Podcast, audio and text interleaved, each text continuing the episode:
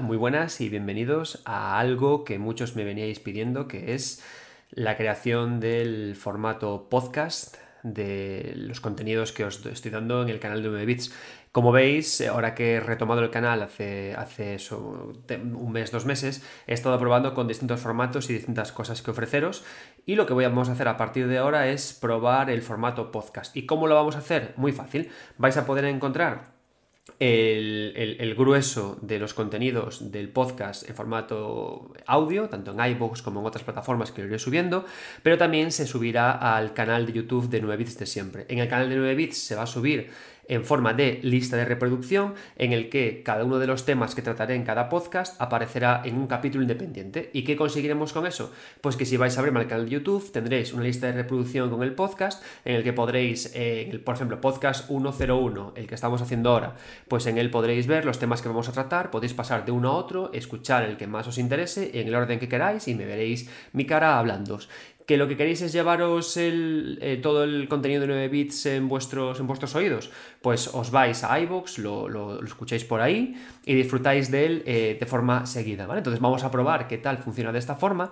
Por supuesto, esto es una cosa que hago eh, por diversión, para pasármelo bien, así que no dudéis y, que quiero que, que, mejor encaje con vosotros, así que no dudéis en ir, ir a comentarios eh, tanto de iVoox como de YouTube y decirme, oye, pues el formato así está mejor, ojalá un poco más largo, ojalá un poco más corto, de este tema, es decir, no únicamente me contéis también lo que opináis de los temas que trato, sino también explicadme eh, qué os gusta, qué os encaja o hacia dónde queréis que vaya esto, ¿vale? Por ejemplo, si ahora estáis viendo en mi YouTube, veréis que me he tenido que ir a una habitación de, mi, casa en la que estamos poniendo un papel pintado de ballenas precioso. Y si estáis eh, directamente en iBox escuchándome, pues nada, escucharéis lo que os cuento y, ya está. ¿no? Entonces, ¿qué temas vamos a tratar en este primer capítulo del podcast de 9 bits? Vale, para empezar, quiero el primer tema que quiero traeros hoy, del que quiero hablar, es el tema de Em, eh, recientemente eh, en Steam varios desarrolladores se han estado quejando de que como en Steam tú puedes devolver un juego si has jugado dos horas, ¿qué pasa si los videojuegos duran como máximo dos horas? Hay desarrolladores que ya han anunciado a través de Twitter que van a abandonar la creación de videojuegos porque sus videojuegos de dos horas son devueltos de forma masiva por la comunidad, ¿vale? ¿Qué podemos hacer entonces con eso? Hay un videojuego de un amigo eh, de un amigo mío que me lo pasó hace poco, que el videojuego se llama Liwe, que es el videojuego de, de Pascale, un título eh, creado por un desarrollador que acaba de, empezar y que, ¿qué pasa? Que es que la gente que acaba de empezar a crear videojuegos, a desarrollar videojuegos, el primer consejo que le dan los profesores y que le da la universidad es probar con proyectos cortos, es probar, con proyectos muy concentrados en los que eh, puedas probar y puedas crear algo en tiempos de desarrollo cortitos para lanzarte al mercado y ver qué pasa. Entonces, ¿qué ocurre? Que hay muchísimos videojuegos que salen de este tipo de creadores, incluso de creadores más potentes que duran solo dos horas, pero ¿qué pasa si la gente únicamente los prueba y los devuelve y no los paga? Pues que al final lo que estamos haciendo con esto es que eh, una idea muy fuerte que puede ser perfecta en dos horas, esta gente tenga que estirarlas hasta 4, puede ser que la gente que empiece a desarrollar videojuegos y que necesitan estos proyectos pequeños de buenas ideas para empezar ya no puedan hacerlos, con lo cual pongamos todavía más trabas a la gente que empieza y que luego títulos muy buenos que hay a día de hoy que duren dos horas desaparezcan. Es decir, no nos favorece a nadie, ¿vale? Entonces, ¿qué ocurre con todo esto? Vale. Entonces, em, para empezar, hay que entender hay, muchos factores que, afectan a, esta cuestión, ¿vale? Es decir, en primer lugar, ¿es legítimo que Steam ofrezca un sistema de devolución del videojuego eh, por si no te gusta por lo que sea, por supuesto, ¿no? Al final los videojuegos, aunque hablemos de ellos en términos de cultura, de elementos culturales, no olvidemos que también son productos, ¿vale? También son cosas que compramos, son cosas que bajan de precio, cosas que tienen lanzamientos, cosas que tienen una gran campaña de marketing a su alrededor, con lo cual es normal que si compramos algo y no nos convence, podamos devolverlo en todo momento, ¿vale? Eso tiene que estar siempre, claro, sea un producto digital o un producto físico. Si no nos gusta, tenemos que poder devolverlo, ¿no? Pero con el tema de la duración, los videojuegos, existen varios problemas relacionados con ello. Para empezar, una cosa que teníamos que preguntarnos, ¿la duración de un videojuego debería venir directamente expresada en la caja del juego, en su descripción de Steam, debería decir exactamente cuánto dura un videojuego. Deberíamos decir antes de empezar a jugar un videojuego, este juego tiene una duración estimada de entre 2 y 8 horas. Si, si, es, si, si, vas a jugar en, modo completista dura tanto, si vas a ir a los trofeos dura tanto, o si vas a ir en versión rápida dura tanto. ¿Deberíamos incluir este dato en el propio videojuego? Mi opinión es que sí, ¿vale? Porque si nosotros vamos a comprar, si, hacemos una comparativa con otros productos culturales, cuando yo voy a comprar un libro, pues muchas veces me interesa saber si ese libro va a ser largo o va a ser corto. ¿Y por qué? Pues porque, porque, joder, humildemente, a veces te apetece leer algo más corto, a veces te apetece leer una novelita de 100 páginas, un ensayo de 100 páginas, y a veces te apetece leerte un tocho de libro. Es decir, la duración es importante, ¿vale? La duración es un factor que nos va a decir cómo de larga o de corta va a ser esa experiencia. Esto no quiere decir que un videojuego largo sea mejor que un videojuego corto ni viceversa, pero sí que la experiencia como tal cambia y yo quiero conocer ese dato. Además me hace gracia porque podemos pensar, vale, Adrián, pero es que un desarrollador eh, no sabe exactamente cuánto dura algo. No es cierto. Yo cuando estoy en, en 3D Juegos y puedo hacer entrevistas a desarrolladores, una de las preguntas que siempre les hago es, oye, ¿la duración estimada de este juego cuánto es? Y si han hecho ya la, fase de QA y han hecho la fase de testeo, ellos te la dicen. Dicen, este juego tiene una duración estimada de entre 8 y 10 horas. Adelante, ¿no? Entonces yo creo que una de las principales mm, formas de poder solucionar el problema para empezar, de pelearnos por la duración del videojuego o de solucionar este problema de devolver los juegos con esa duración es poner en la descripción, oye, este juego tiene una duración estimada de esto y esto. ¿Qué pasa? Que claro, empiezan los miedos, ¿no? Porque los jugadores van a empezar a decir, claro, pero es que si el juego pone que dura menos de 8 horas ya no me compensa. Ok, pero es que la información hay que darla. ¿Por qué? Porque si, si no damos esta información, el jugador cuando llega al juego y no sepa la duración que tiene, él puede decir, ostras, es que no pensaba que duraba tan poco, lo devuelvo porque no me siento conforme con lo que he pagado. Y, y no olvidemos que el videojuego es un producto y como producto tenemos que dar toda la información pertinente para que la compra sea efectiva. Entonces yo creo que sí que hay que decir la duración de un videojuego.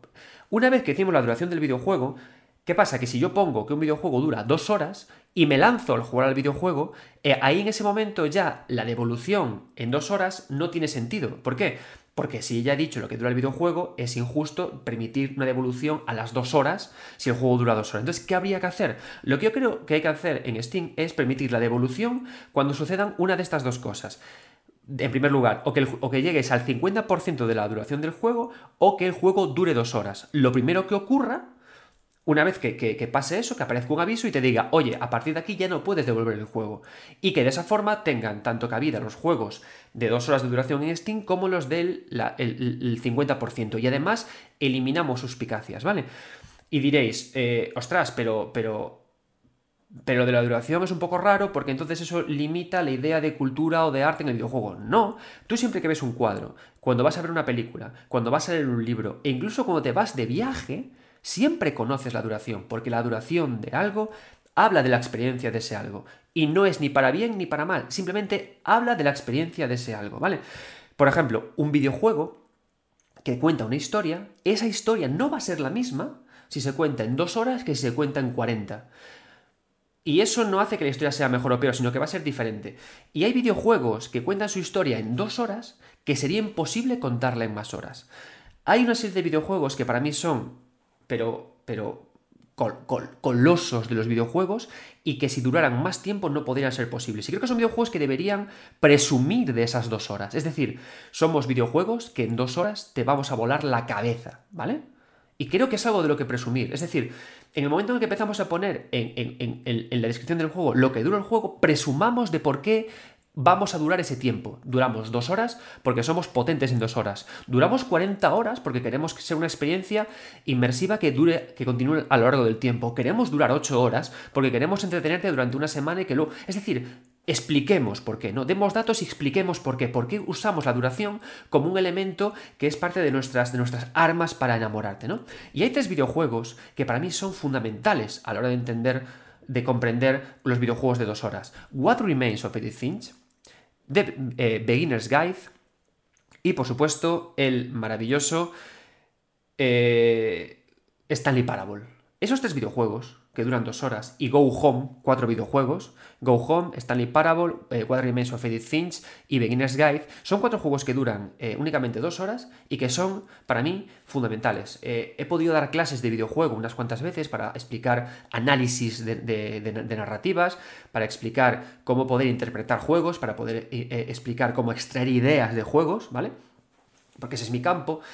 Y siempre pongo esos cuatro juegos sobre la mesa. Porque son títulos que valen entre 10 y 20 pavitos, pero que te dan una experiencia en dos horas que no te pueden dar imposible uno de 40. Empecemos. What Remains of Edith Finch, no voy a hacer spoilers, no os preocupéis, cuenta la apasionante historia de una chica que vuelve a su casa de familia y tiene que recorrer habitación a habitación todas las habitaciones de sus hermanos y familiares.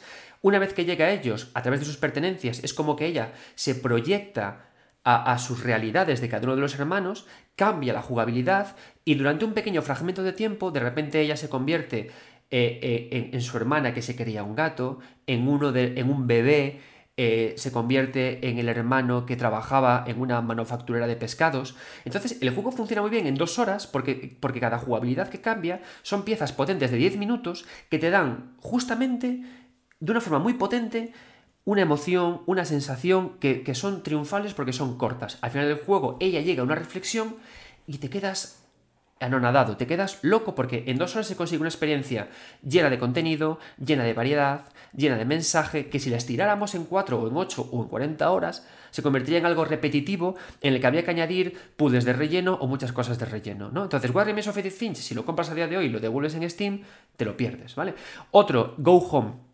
Go es, una es un videojuego de Fulbright que fue eh, muy potente, incluso luego muy importante incluso en el desarrollo de videojuegos AAA. ¿Por qué? Porque planteó la idea de que de alguien que llega a una casa y tiene que conocer qué ha ocurrido en esa casa a través de la lectura de notas o de ver cosas que hay por el mundo. Eso después de, lo que hizo Go Home se, fue, se transportó a todos los juegos AAA eh, que, llegaron, se llevó a muchísimos videojuegos indies y todo eso nació de un videojuego que dura únicamente dos horitas. ¿Y cuál es la gracia de Go Home? Llegamos a una casa en la que de repente nuestros padres no están, no está, nuestras no está nuestra madre, no nuestro padre, no nuestro hermano.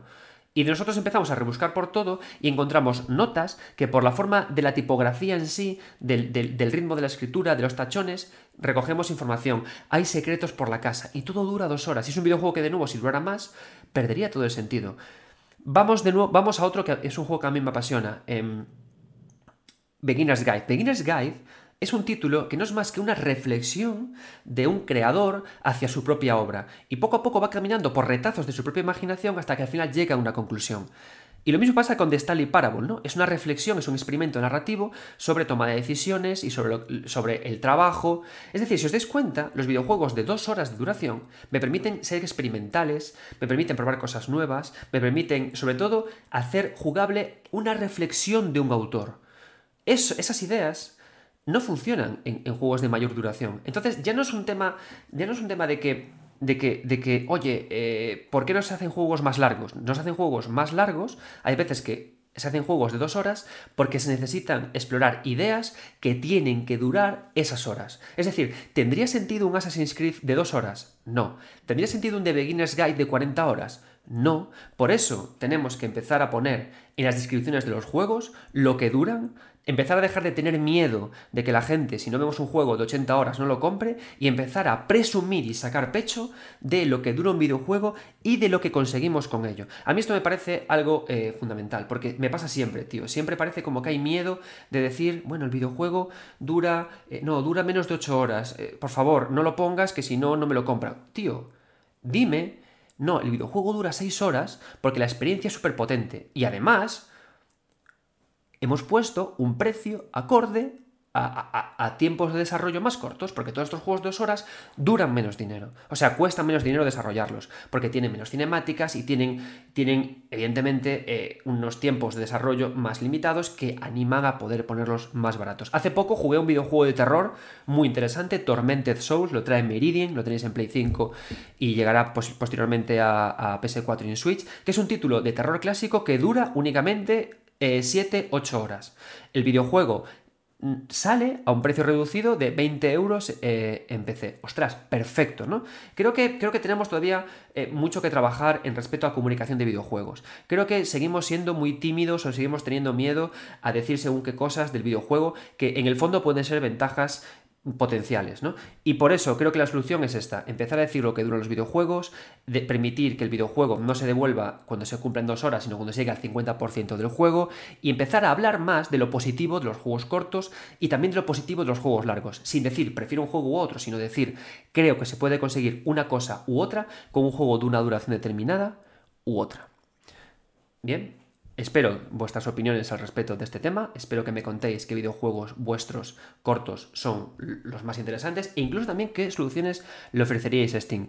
Después de este tema, que corresponde al primer bloque dentro del podcast de 9 vamos con el siguiente. Si escucháis iVoox se va a reproducir a continuación, si estáis en YouTube veréis que cuando acabe este capítulo se iniciará el siguiente dentro del mismo episodio de podcast. Muchas gracias.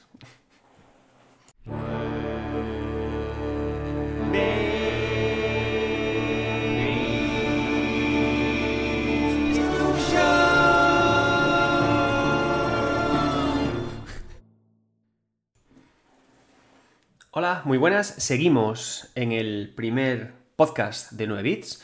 Tras hablar de qué hacemos con la duración de los videojuegos, que bueno, qué hacer con los videojuegos de Steam que solo duran dos horas y que la gente los está devolviendo cuando pasan esas dos horas porque se permite, vamos a hablar de, eh, eh, algo opuesto, ¿no? De los videojuegos de mundo abierto enormes, los videojuegos de mundo abierto de muchas horas de duración. Pero no en general de ellos, ¿no?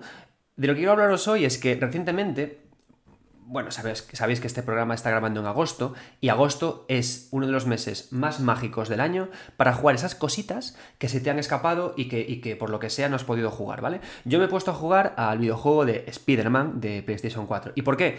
Pues porque he visto el tráiler de la nueva de, de Spider-Man de Hola Peter y me he vuelto loco, ¿no? Me, me, parece, eh, no sé, tío bueno, creo que todo el mundo ama a Spider-Man, aquí no le gusta Spider-Man, y creo que es una película tremendamente loca, con ideas muy interesantes, muy multiversial. Eh, por cierto, es curioso cómo el, MCU, eh, ya con Loki y ahora también con el Doctor Extraño, cada vez está pareciendo más a Ricky Morty, ¿vale? Cuando estaba viendo Loki, decía, pero esto es Ricky Morty.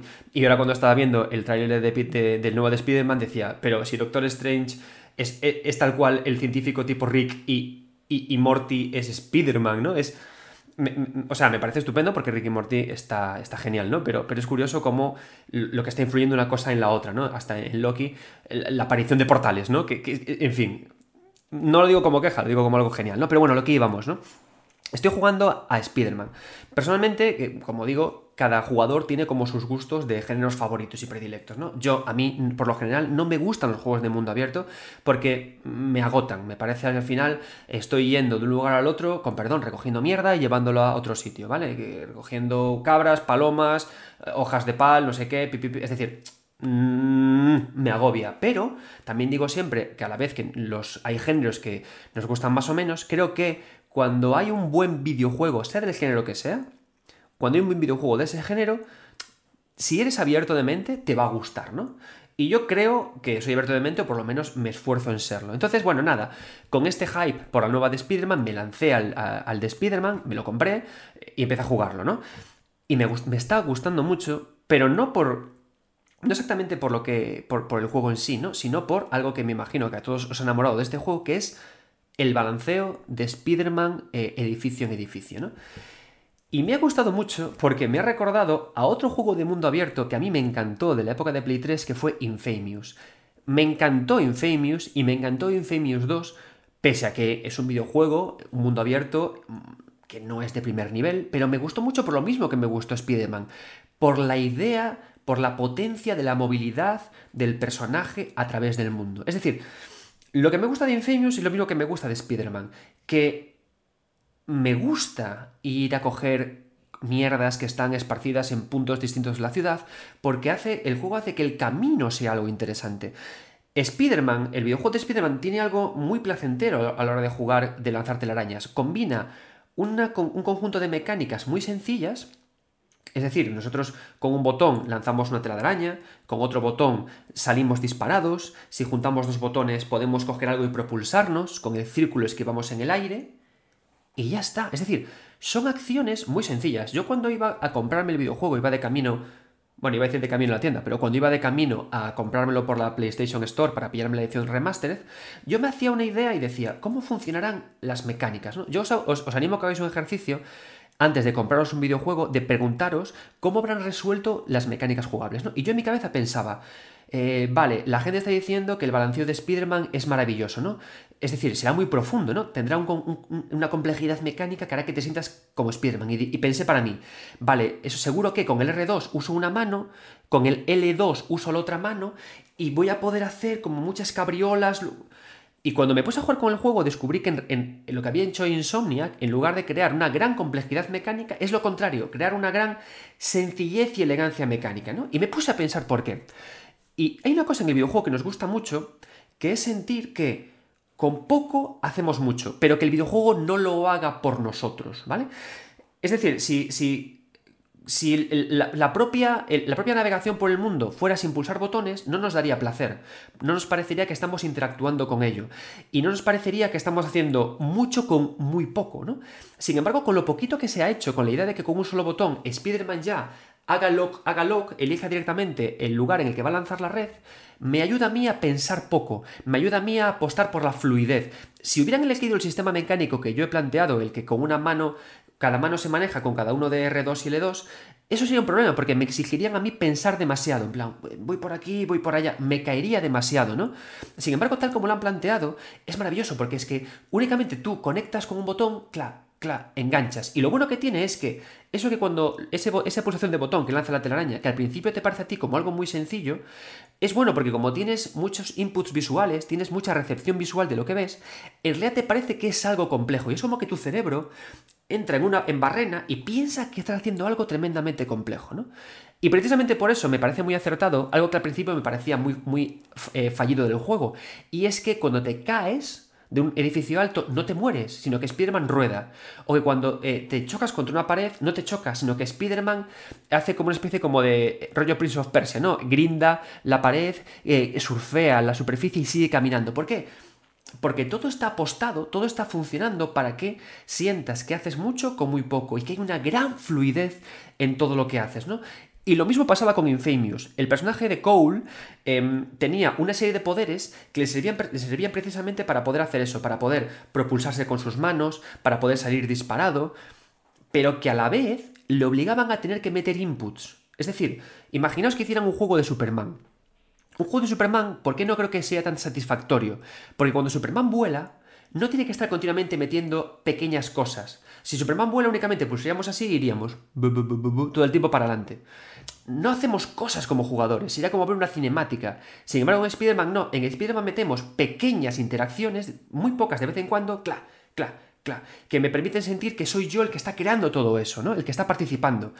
Y además hay momentos muy dulces en el juego, que es cuando el juego te dice, oye, deja de jugar por un segundo, suelta las manos y déjate caer en picado. Y se produce esa sensación de vértigo, ¿no? Y me parece maravilloso cómo Insomnia ha creado esa sensación de equilibrio elegante y sencillo que, luchando contra lo que yo pensaba que iba a ser una gran construcción mecánica, funciona al revés, con una gran sencillez mecánica. No te caes, no te puedes herir, no te haces daño. Cuando te balanceas con Spider-Man, de repente estás en un entorno seguro en el que solo tienes que disfrutar de avanzar. Y es increíble esto porque yo que odio los juegos, bueno, no los odio, no me gustan especialmente los juegos de mundo abierto, lo que he hecho cuando he empezado a jugar es activar torres, encontrar mochilas, y perseguir palomas como un idiota, que son justamente las cosas que menos me gustan del juego, pero gracias a esta maniobrabilidad mecánica, a estas ideas de mecánicas, se consiguen dinámicas súper interesantes y hacen que el videojuego funcione, ¿no? Y, curiosamente, cuando estaba jugando a Spider-Man, a este juego de mundo abierto, me puse a pensar, además de, de, además de Infamous, en otro juego de mundo abierto que también me ha funcionado bastante bien a día de hoy, que es Assassin's Creed Valhalla. Los Assassin's Creed tampoco son santos de mi devoción. Recuerdo que cuando empezaron a aparecer los Assassin's Creed fue una tienda de segunda mano y, como que me compré como seis seguidos, ¿no? Porque claro, al trabajar en, prensa eh, es como en plan de, tío, tienes que conocer los Assassin's Creed, así que ponte a jugar a ellos, ¿no? Y me centré en jugar a ellos, en plan, vale, empieza por este y luego por este y juega. Pero no me gustaron porque la movilidad por el entorno no es tan rica como a mí me gustaría. Eh, ¿Cuándo Assassin's Creed eh, Valhalla me flipa y me alucina? Pues precisamente cuando estoy en, el mismo, en la misma sensación mental que cuando estoy con Spider-Man, ¿no? Cuando estoy trepando por muros, cuando estoy subiendo. ¿Por qué? Porque ahí todo fluye muy rápido. Hago poco, pero hago, y todo fluye, ¿no? Y me siento como que domino el espacio. Es increíble cómo haciendo poco y recibiendo mucho input visual, tienes la sensación de que eres increíble, de que funciona todo bien y de que el espacio es tuyo. Sin embargo, ¿por qué cuando Assassin's Creed deja de funcionarme? Cuando me meto en mecánicas que no funcionan y no son divertidas. Es decir, la navegación por el mundo de, Valhalla no me funciona nunca cuando voy, a en barco, cuando voy en caballo y cuando voy nadando. ¿Por qué? Porque el juego no me obliga a introducir comandos de vez en cuando de forma satisfactoria para que me entretenga. Entonces, ¿qué pasa? Que pierdo el interés por navegar por su mundo. No tengo ese lanzamiento de tela de araña, ¿no? Cuando una vez me pasó, cuando estaba en Valhalla, que quería irme a una isla que estaba alejada. Y, y, digo yo, bueno, pues voy nadando, ¿no? Y en el momento en el que estaba nadando era un rollo, porque estaba así, pulsando los botones para adelante, sin más como un imbécil, ¿no? Cuando quieres ir a caballo, ocurre lo mismo, ¿no? Ibas todo el tiempo a caballo, tocotó, tocotó, tocotó, y tampoco tienes que hacer nada, ¿no? Y lo mismo cuando tienes que ir en barco. ¿En barco qué te hacen? En Valhalla te dicen que, oye, puedes elegir que otros canten canciones, puedes elegir, pero, pero no tienes esa sensación de que tienes que hacer cosas para alterar tu marcha, para funcionar. Y entonces me hizo gracia relacionar estos tres juegos, ¿no? Spider-Man, Infamous y, y Valhalla. Y descubrir que, a nivel personal, me funcionan muy bien los mundos de juego cuando la navegación y la exploración por ellos está satisfactoria a niveles de cosas que yo puedo hacer haciendo poco, logro una gran experiencia en la navegación, ¿no? En el día a día, no, no ya en las misiones principales, ¿no? Sino en la exploración por el mundo. Y también podemos pensar en Breath of the Wild. ¿Por qué Breath of the Wild funciona tanto su exploración por el mundo? Porque al retirar todos todo el HUD, todos los avisadores y todos los indicadores, estás haciendo un ejercicio interactivo constante mental de ¿qué habrá allí? ¿Qué habrá allí? ¿Qué habrá allí? Entonces, ya no es una cosa que des los botones, sino que tu mismo cerebro se activa. Porque no olvidemos que la interacción también es eso. El estar mirando continuamente a todas las partes de tu entorno para ver qué me puedo encontrar. ¿no? Entonces, la conclusión que os quiero traer con esto, o la, o moraleja, o lo que quiero que pensemos con ello es eso, ¿no? ¿Qué videojuegos de mundo abierto os gustan más os gustan menos en base a esta interacción sencilla, pero tremendamente gratificante y muy recompensante y muy grande a nivel de eh, pequeñas mecánicas, y grandes recompensas dinámicas, ¿no? ¿Qué videojuegos os recuerdan que os hacen esto? ¿Os parece que estoy muy loco lo que, lo que os digo? ¿O vosotros también habéis dejado muchos juegos de mundo abierto porque el recorrer su mundo no era tan interesante como debería serlo, ¿no? Estoy disfrutando muchísimo de Spider-Man gracias a este bamboleo y me ha servido para darme cuenta de qué juegos de mundo abierto sí me funcionan a mí y cuáles no me funcionan a mí. Y con esto acabamos el segundo bloque de 9 Bits Podcast. Pero aún quedan más Seguid conectándoos de nuevo si estáis en iBox, seguid escuchando que se activará el siguiente solo. Y si estáis en YouTube, el siguiente eh, capítulo de esta lista de reproducción, que es el podcast 1, será de lo que sigamos hablando.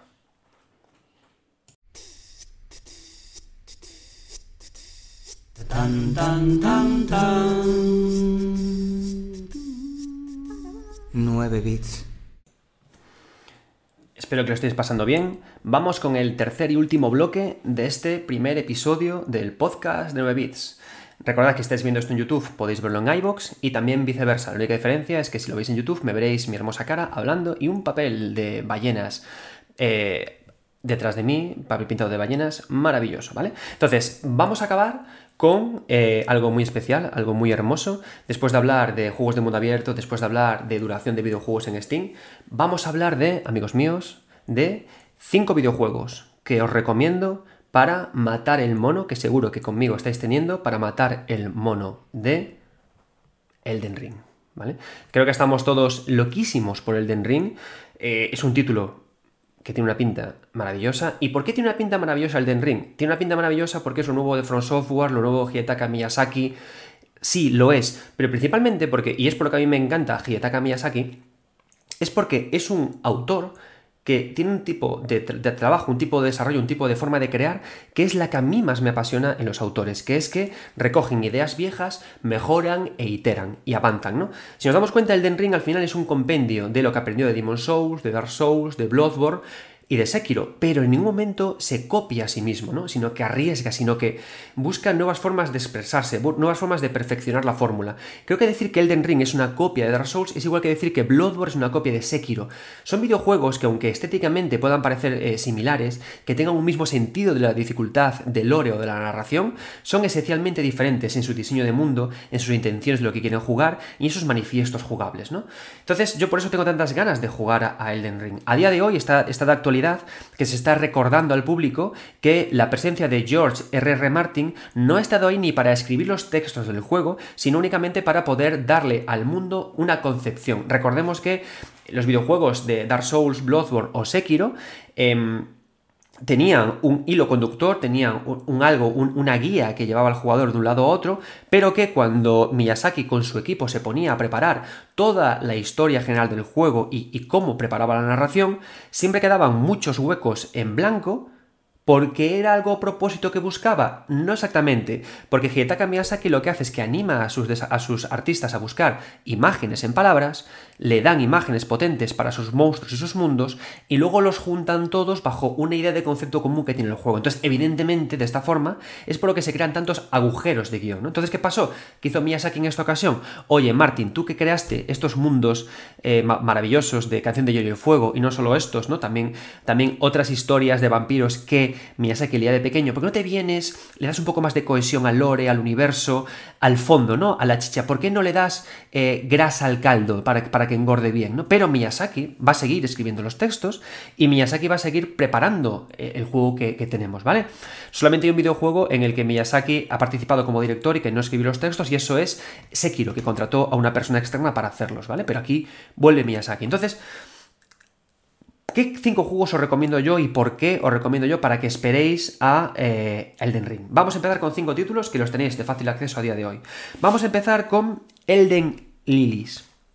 Elden Lilies es un título independiente, Metroidvania, con un fuerte toque Souls, en 2D, un estilo artístico entre lo anime y lo decadente precioso, bien de duración y que, ¿cuál es la gracia del, del, del, Lilies? ¿Por qué me gusta a mí? En el Den Lilies manejamos a una chica, una damisela blanca, una damisela pálida, ¿no? Que va por el mundo y se encuentra con, con almas. Esas almas se unen a ella a modo de personajes que, que aparecen de repente eh, representados en el juego como ataques que ella hace, ¿no? Podemos llevar varios equipados y nosotros simplemente vemos siempre a la niña, pero cuando damos un botón, aparece de repente manifestado el personaje que hemos invocado y da un golpe.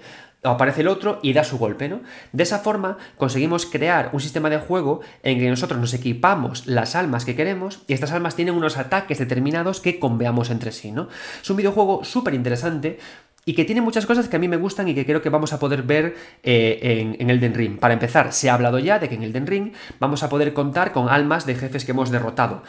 Se habla en Elden, en, Elden Ring de que va a haber un peso al, factor de jugar eh, en, multijugador. Se ha hablado en, en, Elden Ring de esa idea de mundo todavía más interconectado. ¿vale? Y todas esas son ideas que vais a encontrar en Elden Lilies, un juego que es un indie sensacional, lo podéis encontrar baratito, funciona estupendamente y tiene como únicas pegas una repetición, una mayor repetición de enemigos, pero es una un maravilloso tente en pie para poder lanzarnos a Elden Ring, ¿vale? Otro videojuego que os recomiendo, también un indie, eh, Morbid and the Seven Acolytes.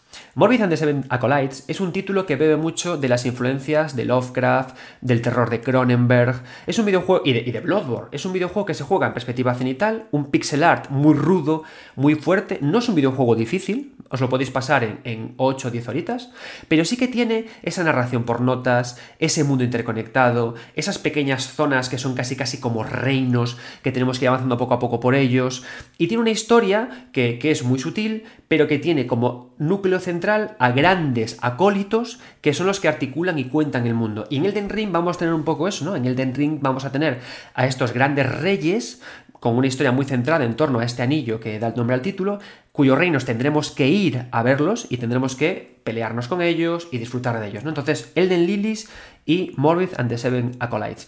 Otro videojuego que os traigo a colación es Mortal Shell. Mortal Shell es otro indie y eso es decir que en lo personal me parece un título que es el que es uno de los que más ha ofrecido a la idea de diseño de juego de Miyazaki y de forma más original. Mortal Shell es un videojuego también cortito, es un título que por supuesto al ser indie tiene sus limitaciones, tampoco es muy difícil, pero tiene algo que a mí me parece espectacular. Y es que nuestro personaje es simplemente un ente que para poder eh, pelear y tomar forma de combate tiene que adueñarse de armaduras. Pero estas armaduras que están por el mundo y que nos encontramos pertenecieron a otras, a otras personas. Entonces cuando nos adueñamos de esa armadura encontramos su lore, descubrimos su pasado, descubrimos qué, les emocionó, ¿no? Y descubrimos por qué perecieron en, la zona en la que nos encontramos de juego. Mortal Kombat me parece un videojuego de esos que a mí me gusta mucho porque hacen muchísimo con muy poco. Tiene un diseño de, de escenarios gótico, muy potente, ¿no? Cae de nuevo en los mismos problemas que, que, Elden Lilies, en lo que es repetición de enemigos, también le pasa un poco a Morbid and the Seven Acolytes, pero puedes encontrarlo muy barato y tiene también un DLC estupendo que podéis también disfrutar, ¿no? Entonces, yo creo que con Elden Lilies, Morbid and the Seven Acolytes y Mortal Shell tenéis juegos Souls-likes que pueden tener esas pinceladitas que vamos a poder encontrar en Elden Ring. Por supuesto, Elden Ring, sea siempre Elden Ring, pero estos juegos os pueden funcionar muy bien, ¿vale? Estos juegos, el del Lilin, Morbin the Seven Acolytes y Mortal Shell, digamos que van un poco en la línea de, estilo de juego de, Miyazaki, ¿no?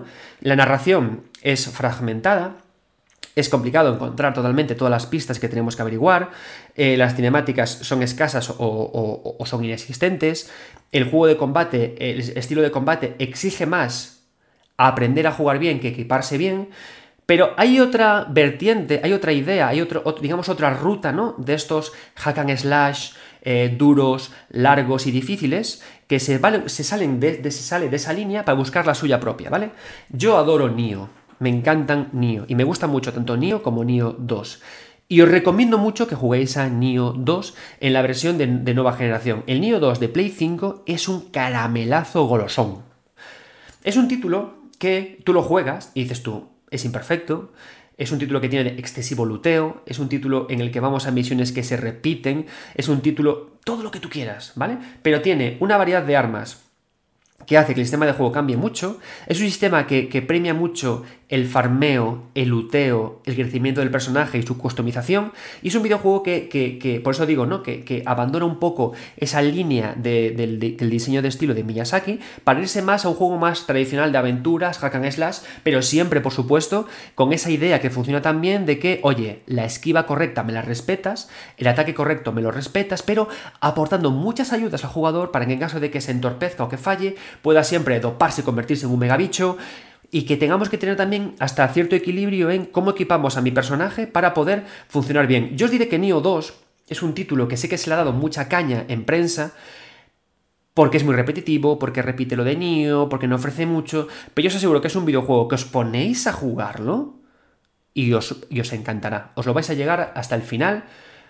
Hay muchas guías, hay muchas builds interesantes para hacer. No es un videojuego que os va a cambiar la vida, pero ¿no os pasa que a veces os mola mucho cuando llega un videojuego que no os quiere cambiar la vida, que solo os quiere dejar crecer a vuestro nivel, matar personajes gordos y avanzar, ¿no?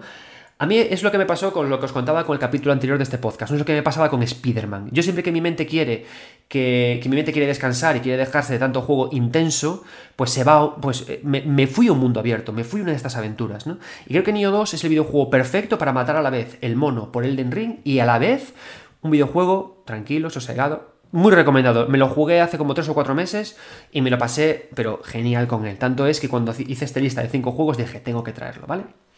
Y otro juego que os recomiendo jugar, y este sí que es nuclear, cerval, central, importante en lo que va a ser Elden Ring. Shadow of the Colossus, ¿vale? No olvidemos que Hidetaka Miyazaki se sumergió en el mundo, en el desarrollo del videojuego porque quedó fascinado por el trabajo de Fumito Ueda y de Ico. ¿no? Entonces, si nosotros vemos Bloodborne, si vemos Dark Souls, vamos a ver mundos muy mecánicos, mundos muy mundos en los que es muy predominante la batalla entre luz y oscuridad, pero sobre todo mundos muy mecánicos, lineales, ¿no? Pese a que tenga, por supuesto, ese diseño de mundo que a medida que trabajamos con esa mecanicidad del entorno, se van abriendo puertas. Y todas esas ideas están en Ico. La idea de la narración, sosegada, la idea de los personajes que apenas hablan, la idea de hablar más por, gestos que, por voz. Es decir, ¿cómo nos habla Sif en Dark Souls? Con gestos. ¿no?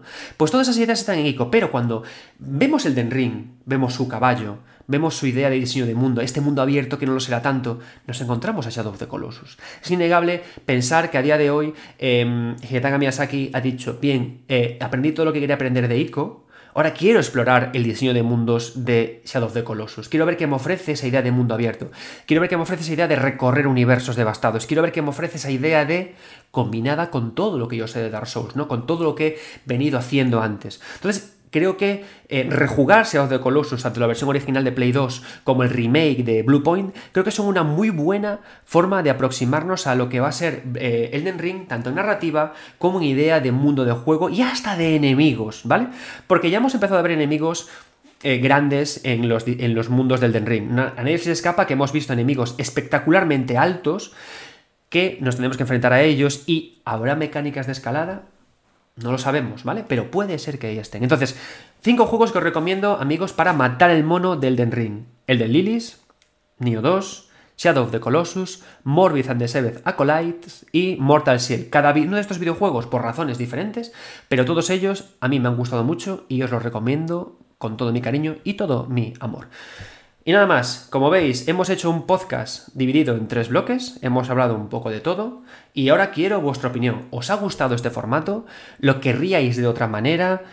De verdad, hago esto para pasar el rato agradable con vosotros, os quiero, quiero seguir hablando de lo que pienso y de mis movidas de la forma que sea más cómoda para vosotros, así que por favor, quiero vuestra opinión más sincera, oye, esto me parece una mierda, esto me gusta, oye, me ha gustado más cuando has hablado de Steam, me ha gustado más cuando has recomendado juegos, me ha gustado más cuando has hablado de lo que estás jugando, de verdad, quiero que nos lo pasemos bien hablando de esto, así que espero vuestras opiniones tanto en YouTube como en iVoox o en el resto de las plataformas. Muchísimas gracias por estar ahí, muchísimas gracias por eh, acercaros a, a, hablar de videojuegos sin odio, por querer pasarlo bien y nos vemos en el próximo episodio de 9 Bits Podcast y también en los episodios que voy subiendo en vídeo a mi canal regular. Muchas gracias y adiós.